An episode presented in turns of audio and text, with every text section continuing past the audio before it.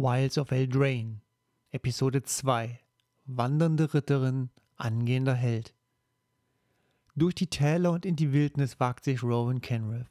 Auf einem stämmigen Pferd, mit einer scharfen Klinge an der Hüfte und tanzenden Funken in den Fingerspitzen, reist sie, wohin der Wind sie führt.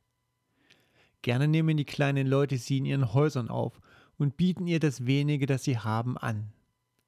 Wenn sie sie in den frühen Nachtstunden fragen, warum sie wach ist, fragt sie, ob sie gehört haben, wo sie ein Heilmittel gegen den bösen Schlummer finden könnte. Bist du sicher, dass du dich nicht danach sehnst? fragt Reuse, deren feine Gewebe sogar von den Feen begehrt werden. Rowan hat schon in weniger gut ausgestatteten Palästen gewohnt als in Reuses Haus. Die Feen beschenken die Schöpfer von Schönheit, so scheint es. Du siehst aus, als könntest du eine Pause gebrauchen. Ruhe nützt mir nichts, antwortet Ronan. Reuse, deren Augen in der Dunkelheit aufblitzten, tuschelt leise vor sich hin.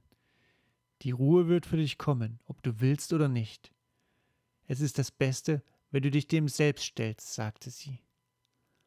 Aber wenn ihr entschlossen seid, eure Suche fortzusetzen, tapfere Ritterin, gibt es nicht weit von hier eine Burg. Ihr Herr ist vor langer Zeit gestorben, vor längerer Zeit, als deinesgleichen sich erinnern könnt. Meinesgleichen? Rowans Griff um ihr Schwert wurde fester. Reuse lächelte nur. Das Mondlicht spielte auf ihrer Haut, und der Glanz brach auf und enthüllte acht Augen, zwei klappernde Kiefer und acht Arme, die unter ihrer Stola verborgen waren. Kein Wunder, dass ihre Webarbeiten Menschen und Feen gleichermaßen faszinierten. Du, begann Rowan. Reuse legte ihre beiden menschlichen Hände auf ihre Knie. Ich habe dir eine Unterkunft versprochen und dir zu essen gegeben. Wir sind keine Feinde. Rowan lockerte ihren Griff. In dieser Nacht schlief sie nicht, aber sie lernte ein wenig vom Weben. Am Morgen wies Reuse ihr den Weg zum Schloss und wünschte Rowan viel Glück für ihre Reise. Die bröckelnden Mauern und alten Brüstungen heißen sie nun willkommen. Der Staub vernebelt ihre Lungen, je weiter sie vordringt. Untote Diener erheben sich, um ihre Klinge zu treffen. Ihr Herz ist gegen solche Anblicke abgehärtet, aber sie tötet sie und ihre Eingeweide verschmieren den Steinboden. Als sie endlich die Bibliothek findet, sind die Regale leer. Hier gibt es keine Zaubertöpfe, keine Kessel zur Herstellung von Zaubertrank, keine verlorenen Geheimnisse. Nur das, was die Plünderer zurückgelassen haben. Nach allem, was sie getan hat, um hierher zu gelangen, nach all dem Blut, das sie vergossen hat, nichts. Allein in der verlassenen Burg wird Robin Kenriff zu einem Sturm. Sie stellt sich vor, was ihr Bruder sagen würde, wenn er sie hier sähe, und das treibt sie nur noch mehr in Rage. Als sie merkt, dass sie zu weinen begonnen hat, zittert ihr Körper bereits und ist erschöpft. Entgegen aller Vernunft gibt es an diesem Ort ein Bett, das von allen Plünderungen unberührt geblieben ist. Als sie darauf zusammenbricht, begreift sie die Wahrheit von Reuses Worten. Ruhe wird kommen, so oder so. Der Traum verschluckt sie. Noch einmal schreitet sie durch die Türe dieser Burg, aber sie sind ganz und das Holz ist poliert und neu. In den Sälen gibt es Barden und Tänzer. Schöne Frauen und stattliche Männer führen sie weiter. Ein fähiger Knappe nimmt ihr die Rüstung ab, so dass sie vergisst, dass sie jemals eine getragen hat. Ein warmes Gewand wird ihr über die Schultern gelegt, ein Krug Met ihr in der Hand gegeben. Von solchen Genüssen mitgerissen findet sie sich vor einer Festtafel wieder. Ihr Vater und ihre Mutter stehen an der Spitze, gesund und munter, die Gesichter strahlen im goldenen Licht des Schlosses. Breiten sie die Arme nach ihr aus. Rowan, du hast es geschafft, sagt Linden. Rowans Brust zieht sich zusammen. Da stehen sie, genau so, wie sie sie in Erinnerung hat. Keine Narben, außer denen, die sie sich in ihrer Jugend zugezogen haben. Keine blutigen Wunden. Sie sind so glücklich. Sie lässt den Met fallen und rennt mit voller Wucht auf sie zu. Ihr Vater hebt sie von den Füßen und wirbelt sie umher. Ihre Mutter streicht ihr das Haar glatt und tupft die Tränen in Rowans Augenwinkeln weg. Du bist so weit gereist, um uns zu sehen, sagt Linden. Wir sind so stolz auf dich. Ihr Mund öffnet sich wieder und wieder, aber sie kann nicht sprechen. Du brauchst unseren Rat, nicht wahr? fragt ihr Vater. Wortlos nickt sie. Er nimmt die Krone von seinem Kopf und setzt sie ihr auf den Kopf. Komm nach Schloss Ardental. Dein Blut wartet dort auf dich. Sie wacht auf, allein in dem staubigen Schloss.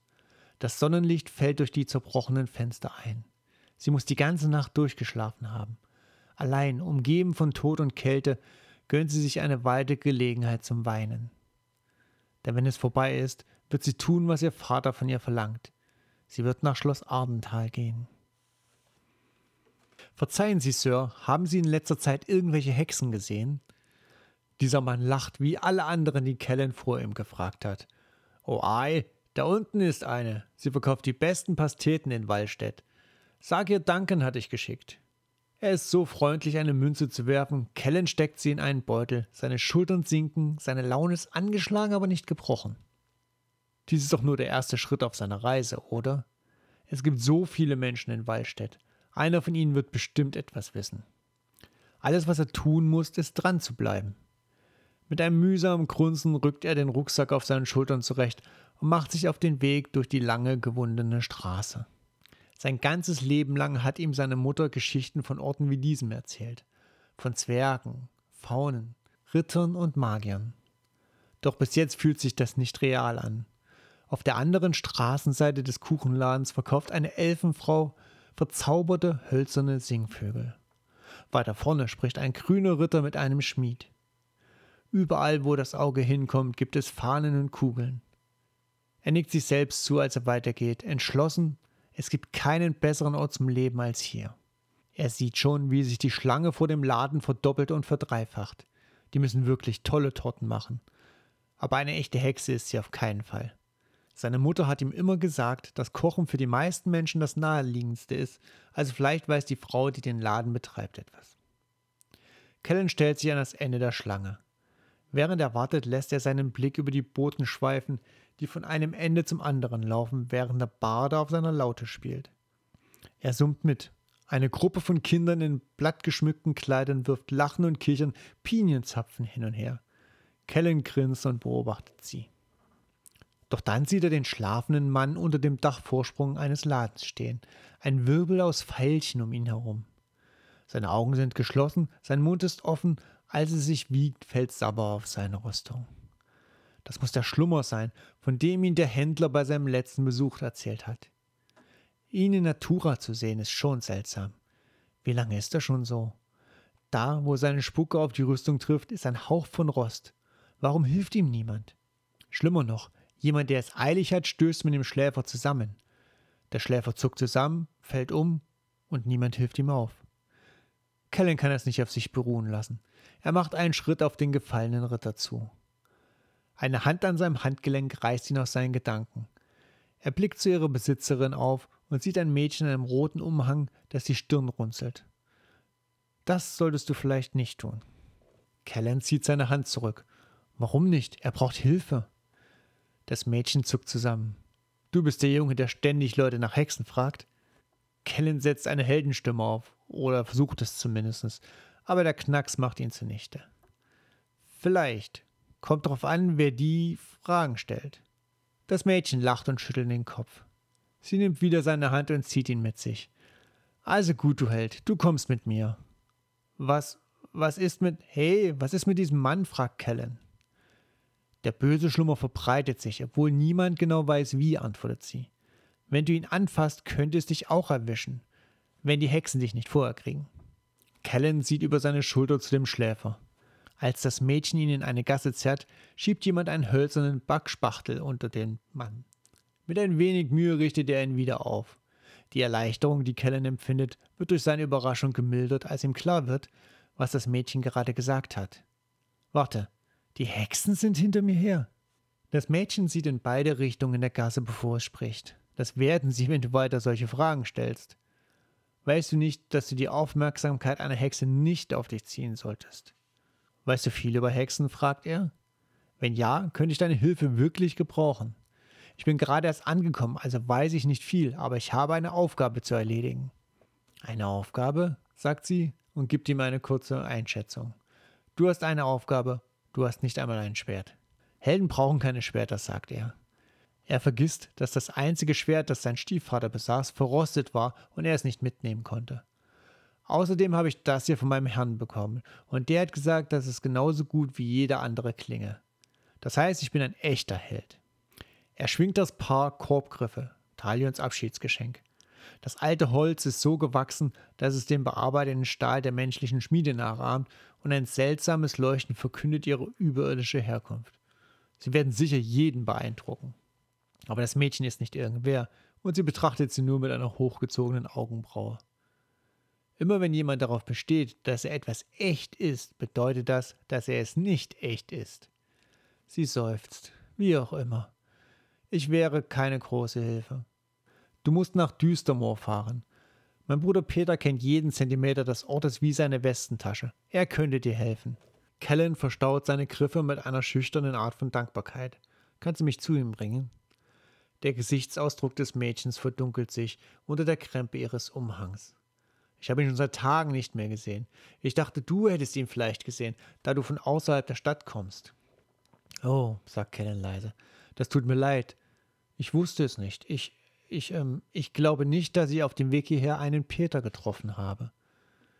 War ja klar, sagte das Mädchen. Sie drehte sich um. Nun, ich wünsche dir alles Gute auf deiner Suche, Held. Wenn du meinen Bruder siehst, sag ihm, dass Ruby zu Hause auf ihn wartet. Kellen, der einen halben Kopf kleiner ist als sie, schlurft hinter ihr her. Warte, du kannst es ihm selbst sagen, wenn du mit mir kommst. Sie bleibt stehen. Als sie sich diesmal umdreht, hebt sich ihre Stirn. Du wirst ihn finden? Vielleicht, sagt Kellen. Du hast gesagt, Düstermoor ist der Ort, wo alle Hexen sind. Du warst doch schon mal dort, oder? Ruby klopft sich den Staub von der Schulter. Ein oder zweimal. Ich wette, es ist mehr als das, sagt Kellen. Wenn du mir helfen kannst, die Hexe zu finden, die ich suche, dann kann mein Lehnsherr dir vielleicht helfen, deinen Bruder zu finden. Ruby legt den Kopf schief. Und wer ist eigentlich dein Lehnsherr? Oh nein, er kann es nicht sagen, dass es der Lord der Feen ist. Das ist kein Weg, um das Vertrauen von irgendjemand zu gewinnen. Aber er kann auch nicht lügen. Kellens Wangen werden heiß. Sie mögen es nicht, wenn man über sie redet, sagt er. Das ist doch wahr, oder? Aber sie helfen mir, meinen Vater zu finden. Das habe ich davon, wenn ich die Suche beende. Eine Chance zu erfahren, wer er ist. Ich bin mir sicher, dass sie dir auch bei deinem Bruder helfen werden. Eine Pause. Ruby mustert ihn. Er versucht aufrecht zu stehen. Ihr seid sicher, dass euer Lehnsherr helfen kann? Keller nickt, so sicher wie Schafswolle. Ruby runzelt kurz die Stirn, dann nickt sie und die Anspannung löst sich von ihren Schultern. In Ordnung. Ich schätze, jemand muss auf dich aufpassen und das kann genauso gut ich sein. Auf der Suche nach den Hexen gehen sie über die Heiden und durch Wälder. Nach den Geschichten, die seine Mutter ihm erzählt hat, hatte Kellen erwartet, dass die Wildnis schöner sein würde als hier. Vielleicht liegt es an den Nachwirkungen des Krieges. Ruby erzählt ihm, dass die scharfen metallischen Anomalien in der Landschaft Überbleibsel der Phyrexianer sind, die zerhackt wurden, nachdem der Schlummer sie aufgehalten hat. Diese Dinger waren mal lebendig? fragt er sie. Wenn man es lebendig nennen kann, antwortet sie. Du weißt es wirklich nicht? Sie bleibt bei einem von ihnen stehen. Er sieht aus wie eine Art wandelnder Rambock und zeigt ihm das Öl, das aus seinem Inneren sickert, das Gesicht mit den beiden weinenden Augen. Kellen wendet sich ab. Er zieht die verdrehten Bäume von Düstermoor dem verdrehten Körper des Eindringlings vor. Woher kommen sie? Von woanders, sagt der junge König, erklärt Ruby. Aus einem anderen Reich. Es gibt andere Reiche? Während sie gemeinsam durch den Wald gehen, tut er sein Bestes, um die schändliche Leiche hinter sich zu lassen und konzentriert sich stattdessen auf die huschenden Gestalten der Kobolde, die schwarzen Streifen der Vögel am Himmel und die flinken Hermeline. Wie sind sie denn so? Ich weiß es nicht, antwortet Ruby. Wenn sie diese Dinge in sich tragen, ist es für mich in Ordnung, diesen Ort nicht zu besuchen. Außerdem würde ich nie ohne meinen Bruder irgendwo hingehen. Kellen nickt. Ich würde auch nie ohne meine Familie irgendwo hingehen. Nirgendwohin, weißt du? Ruby runzelt eine Augenbraue. Selbst wenn es um deine Suche ginge? Er lässt es dabei bewenden, will es nicht einmal in Betracht ziehen. Ruby räumt einen umgestürzten Ast mit überraschender Leichtigkeit beiseite und hilft Callan, das Gleiche zu tun. Als seine Füße die Erde berühren, spritzt Wasser auf ihre Schuhe. Sie schreit auf. Irgendwo in den Wäldern um sie herum lacht eine Elfe. Seit jeher ist es unhöflich, über ein sich wehrendes Mädchen zu lachen. Es ist die Aufgabe eines Helden, solche Jungfrauen zu verteidigen. Kellen runzelt die Stirn und macht sich bereit, das schelmische Ding wegzuschreien bis Ruby einen Apfel aus ihrem Korb nimmt und ihn so schnell wie ein Armbrustbolzen schleudert, hart wie ein Riese, der einen Felsbrocken schleudert.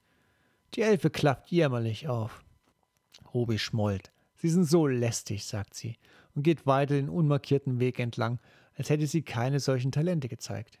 Kellen kann ihr nur ehrfürchtig folgen. Volltreffer, was für ein Schuss. Sie bleibt stehen und starrt ihn an, weil er so etwas sagt. Volltreffer? Wirklich? Es ist doch nur ein Apfel. Ich bin mir sicher, dass du mit den schicken Schwertern, die dir dein Lehnsherr gegeben hat, viel mehr anfangen kannst. Er muss sich anstrengen, um nicht zu stolpern, als sie das sagt, obwohl keine Wurzeln in Sicht sind. Er versucht zu überlegen, was er sagen soll oder wie er das am besten erklären kann, dass er keine Ahnung hat, wie man die Griffe in etwas Nützliches verwandelt, aber die Worte sind tückisch wie die Elfe, die Ruby so leicht erledigt hat. Alles, was er zustande bringt, ist ein unsicheres Hm. Aber das macht wenig aus, denn in diesem Moment pfeift ein Pfeil an seinem Gesicht vorbei und streift seine Nasenspitze, bevor er in den Baum neben ihm einschlägt. Kellen verzieht erschrocken das Gesicht. Sind das Kriegstrommeln, die er da hört, oder ist es sein eigener rasender Puls? Obwohl die Angst ihn übermannt hat, handelt Ruby schnell wie immer. Sie stößt Kellen in einen Brombeerstrauch. Das Geflecht seiner Mutter schützt ihn vor den blutdürstigen Dornen, und die Blätter schützen ihn vor ihrem Angreifer. Was ist das? flüstert Ruby.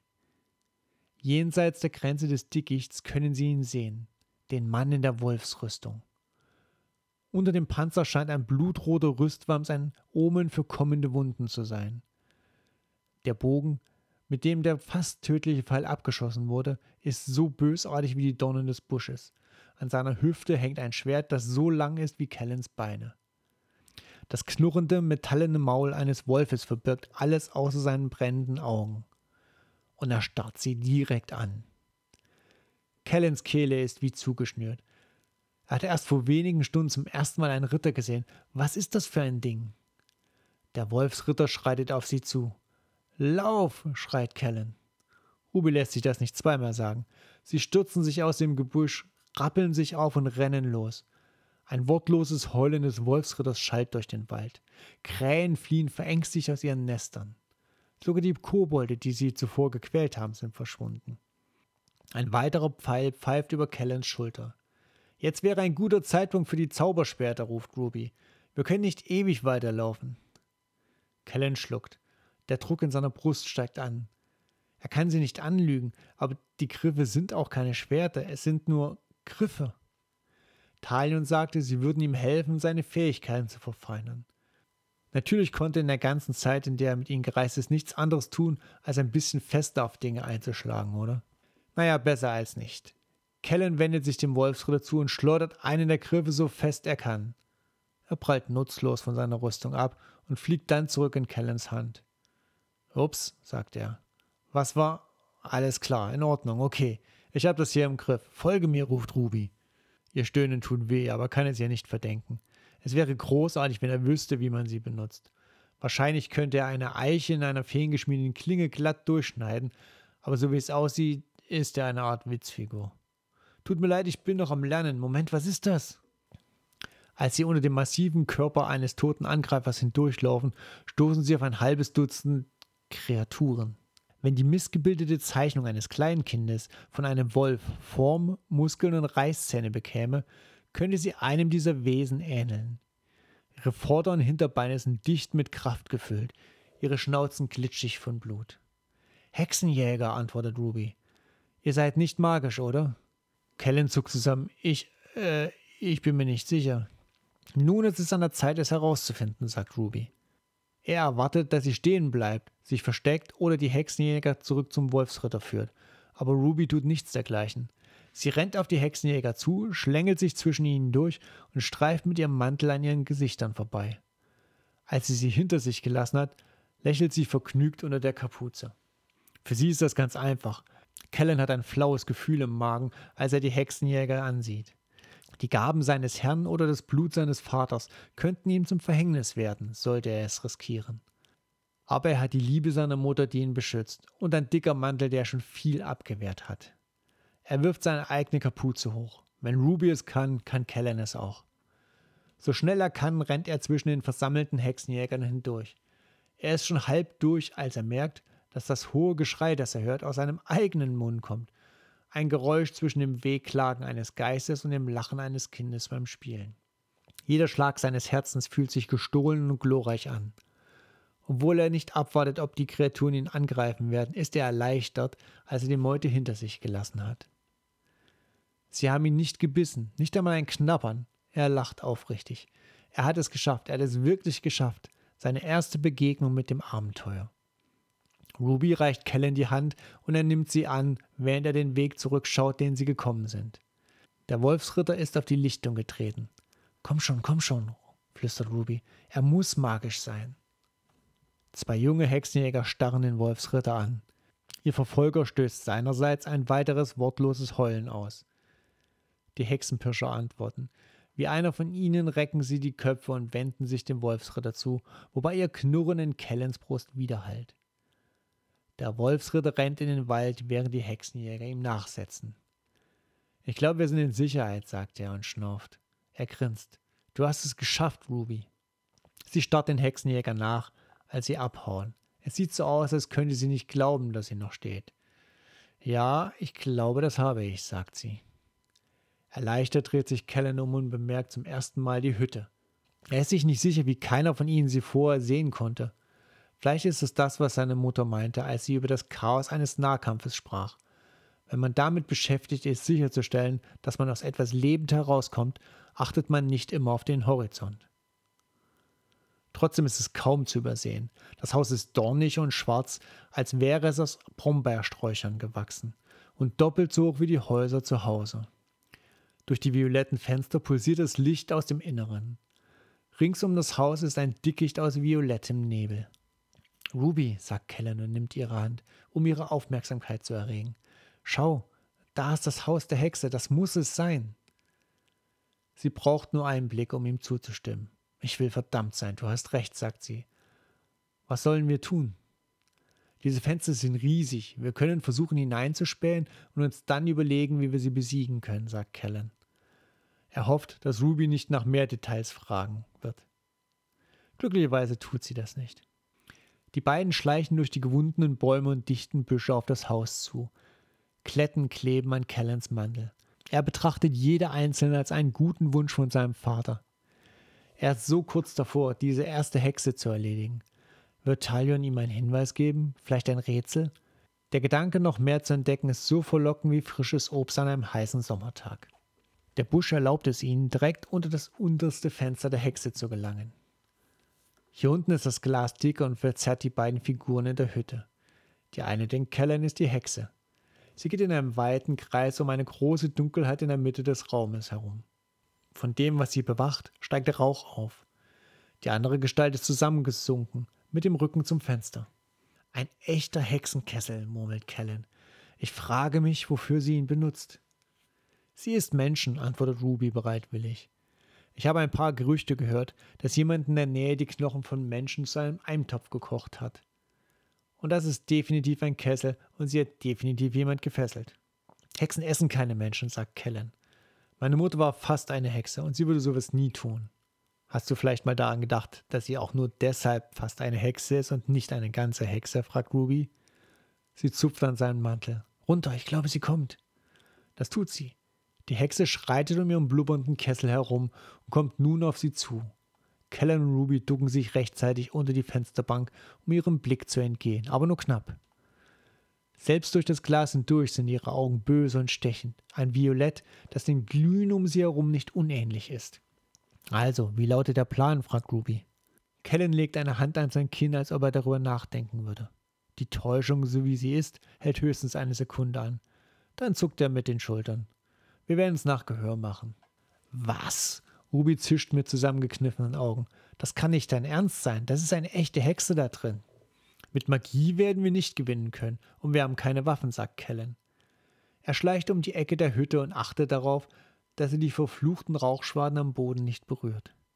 Und ich habe einen neuen Freund, der mich gelehrt hat, wie wichtig es ist zu improvisieren. Improvisieren ist eine Sache, aber das schreit nach Ärger, sagt Ruby und folgt ihm trotzdem. Kellen winkt ihr zu, stehen zu bleiben. Er deutet auf seine Augen und dann auf das Fenster. Sag mir Bescheid, wenn sie von der Tür wegschaut, sagt er. Ruby runzelt die Stirn, bleibt aber unter dem Fenster stehen. Währenddessen legt Kellen ein Ohr an die Tür. Von drinnen hört er ein klagendes Lied. Es wird ohne viel Wert auf den Rhythmus und die Melodie vorgetragen, doch die Sängerin ist vom Klang ihrer eigenen Stimme begeistert. Als ich hungrig war, kam eine Ritterin herein, wild im Herzen und mit Zinn bedeckt. Eine Ritterin? Sie will eine Ritterin essen? Wie leicht es war, sie zu schlagen, in Wahrheit, aber wie schwer sie zu essen, ohne sich einen Zahn auszuschlagen. Schweiß rinnt Kellen über die Stirn. Ruby hatte recht, das ist keine normale Hexe. Sie ist nicht wie seine Mutter. Und wenn sie nicht schnell handeln, wird die Ritterin wahrscheinlich sterben. Aber was soll man tun? Ihm bleibt nicht viel Zeit zum Nachdenken. Um die Ecke sieht er einen roten Fleck, ein weiterer Apfel, den seine Freundin geworfen hat. Ein gutes Zeichen, denkt er. Bis er hört, wie der Apfel gegen Metall knallt.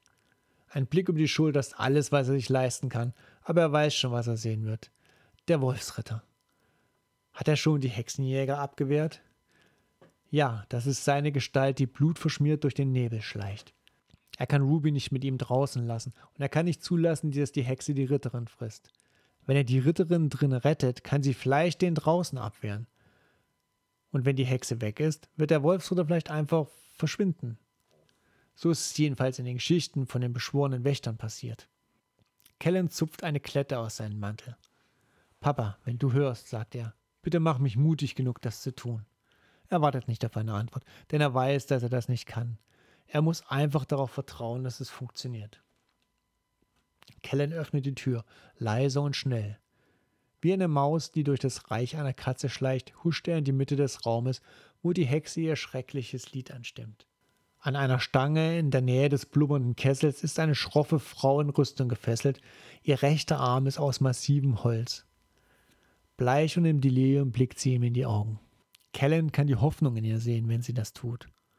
O tapfere Ritterin, was soll ich tun? Kochen und blubbern, brühen und brauen. O tapfere Ritterin, ich werde aus dir einen Eintopf machen. Die Hexe ist so sehr damit beschäftigt, ihr übel riechendes Gebräu zu rühren, dass sie ihn noch nicht bemerkt hat. Sie steht vor dem Kessel und zeigt mit ihrem krummen Finger auf den Ritter. Ausnahmsweise lässt sie den Singsang sein. Aber welches Gewürz soll ich verwenden? Hm?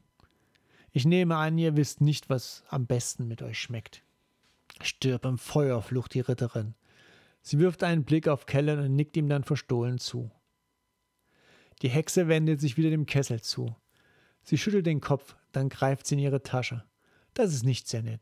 Ich brauche dieses Feuer, um dich zu kochen. Das ist eine Kunst für sich, weißt du. Ich kann nicht einfach irgendwas hineinwerfen und hoffen, dass es ein Festessen wird. Was auch immer in der Tüte ist, die sie hineinwirft, Kellen könnte kotzen. Aber er reißt sich zusammen. Er hat einen Job zu erledigen. Und hier ist eine Stelle frei. Wie die Schafböcke auf seiner Farm senkt er seinen Kopf und stürmt los. Du bist derjenige, der gekocht wird, antwortet Kellen. Er hört, wie die Hexe aufheult, als er in sie hineinprallt, und er hört ihren Schrei, als sie in den Kessel fällt. Aber er versucht nicht über die Folgen nachzudenken, die das alles hat. Eine schwarze Rauchwolke steigt auf. Der Geruch ist so beißend, dass ihm die Tränen in die Augen steigen. Kellen rennt auf die Ritterin zu. Er wird später Zeit haben, darüber nachzudenken, was er getan hat. Jetzt muss er erstmal dafür sorgen, dass Ruby in Sicherheit ist. Und das geht am besten, wenn er diese Frau befreit. Kannst du kämpfen? fragt er, während seine Hände die Knoten um ihre Handgelenke lösen. Einer ihrer Arme, so stellt er fest, ist aus einem seltsamen, biegsamen Holz, das sich wie Fleisch und Muskeln anfühlt. Äh, wenn du ihn mir gibst, meinen Hammer. Es ist keine Antwort, die ihn mit Zuversicht erfüllt, aber es ist die einzige, die er hat. Die Seile fallen weg. Er durchsucht das chaotische Durcheinander in der Hütte auf der Suche nach dem Hammer. Da. Er liegt auf einem Tresen, bedeckt mit allerlei Eingeweihten und Blut, mit Gläsern, auf denen Auge von Eidechse und Zeh von Frosch steht. Als er zum Hammer rennt, stürzt Ruby durch die Tür hinein. Er ist gleich da. Die Ritterin wird uns retten, sagt Kellen.